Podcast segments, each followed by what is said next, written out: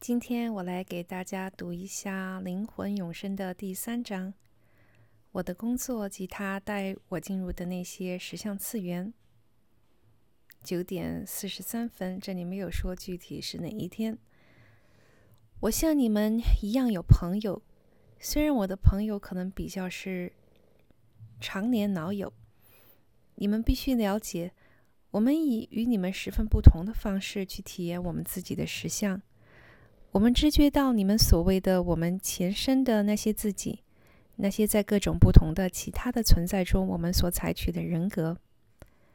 因为我们用心电感应，所以纵使是我们想想要彼此隐瞒，也是很难的。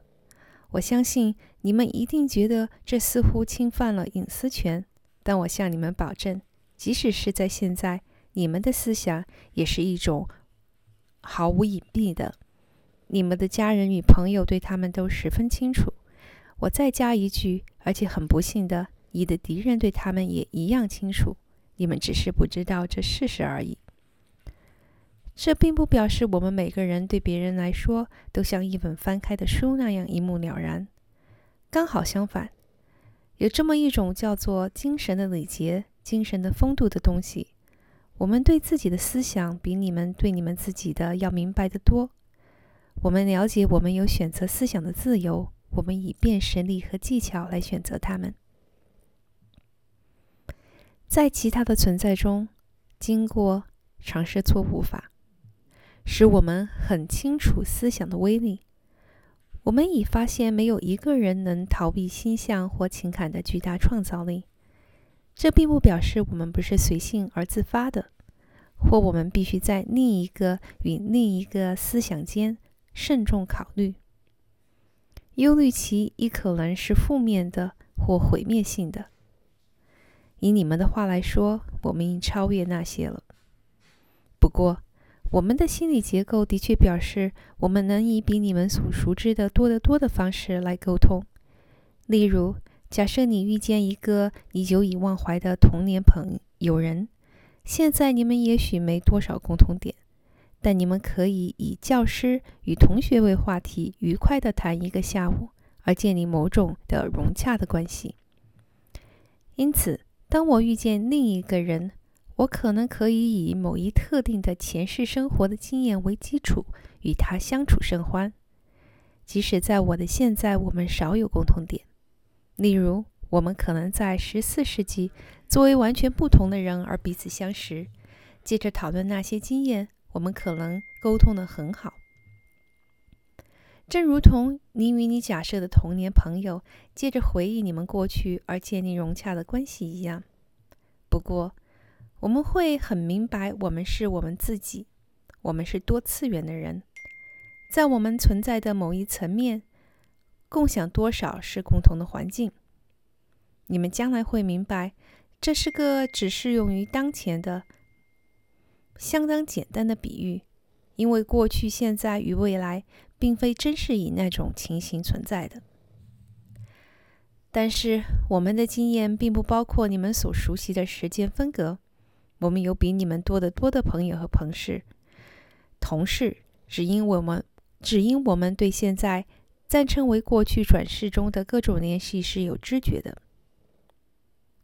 因此，我们手头可以说。当然拥有更多的知识，在你们来说，你们所能提及的任何一个时代，我们中都有些人是由那儿来的，在而在我们的记忆中，带着在那特定的一生中所获得的不可磨灭的经验。我们不觉得有隐藏我们的情感或思想的必要。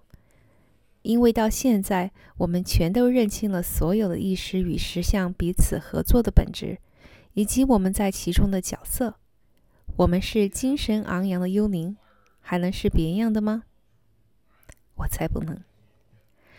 只因为我们能十足指十足指挥我们的精力，它并没被转移到冲突上去。我们并没有浪费它，而是为那些独特与个人。性的目的去运用它，那是我们心理经验的基本部分。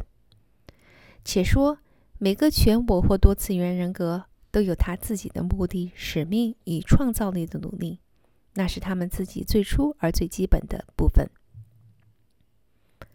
而且那些决定了那些使他们永恒不朽并永远寻求的品质。我们终于能自由的在那些方向运用我们的精力了。我们面对许多十分艰巨的挑战，而我们了悟不仅是我们的目的的本身很重要，并且在我们努力去追求它时所发展的意外旁支也很重要。在为我们的目的而工作时，我们体认到我们正在为别人披荆斩棘的做开路先锋。我们也怀疑，至少我是那些目的其本身将有我们从没悟到的意外结果、可惊的后果，而他们只会导向新的途径。体认到这个，使我们能保持一点幽默感。当一个人生生死死了许多次，每死一次都期待着完全的灭绝，当他随之发现存在仍然在继续着的时候，那么就有了一种神圣的喜剧的感觉。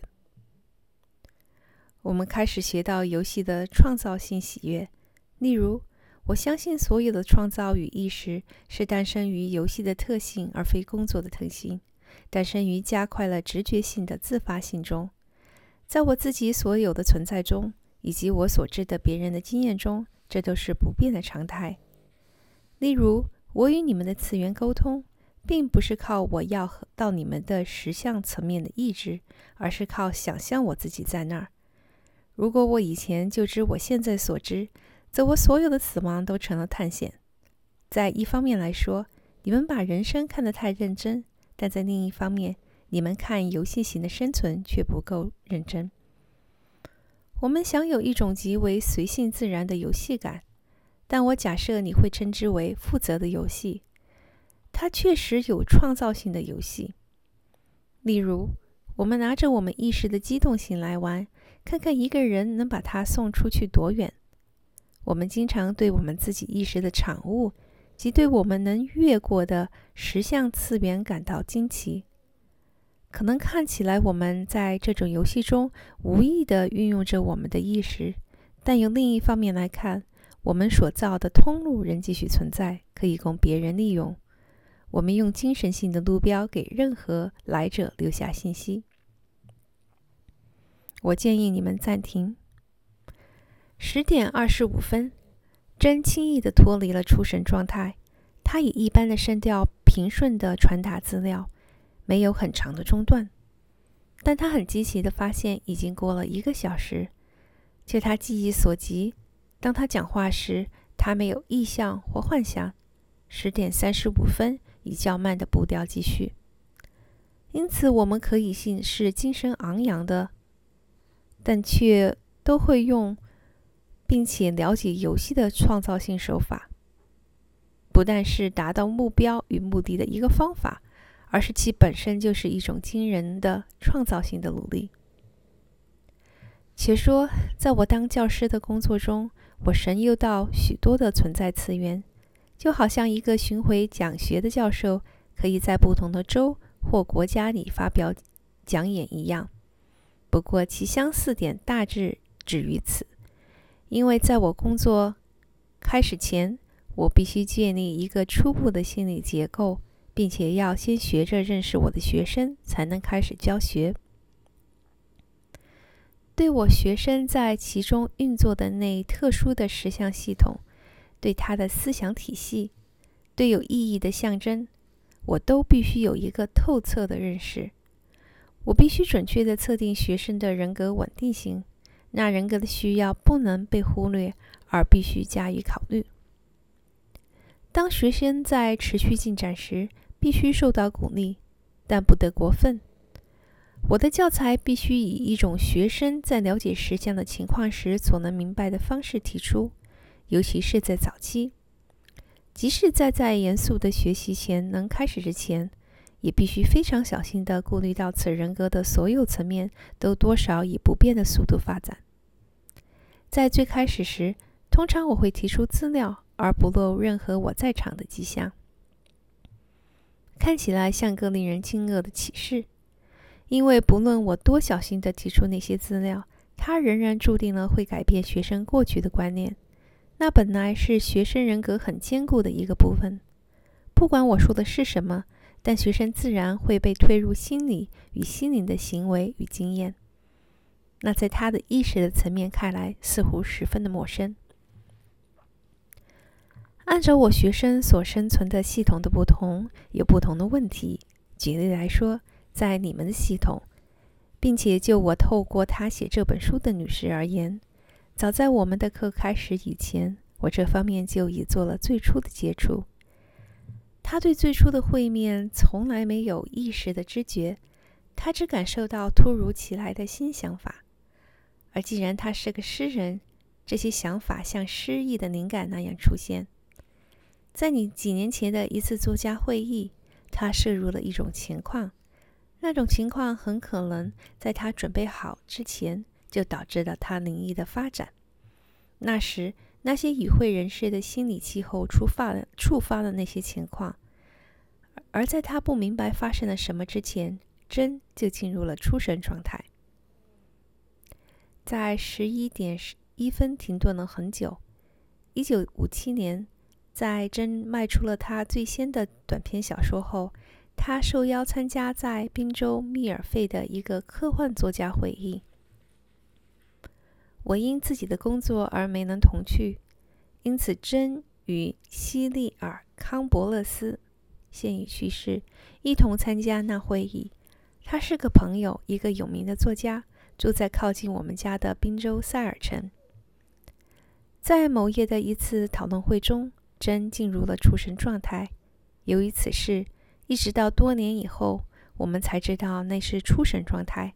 发展出一个作家小组，他们称自己为五人组，真为其中一员。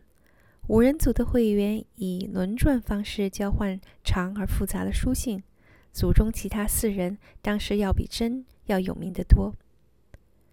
我在他小时候就知道他心灵的异禀，有必要的洞察力是透过诗而得到的。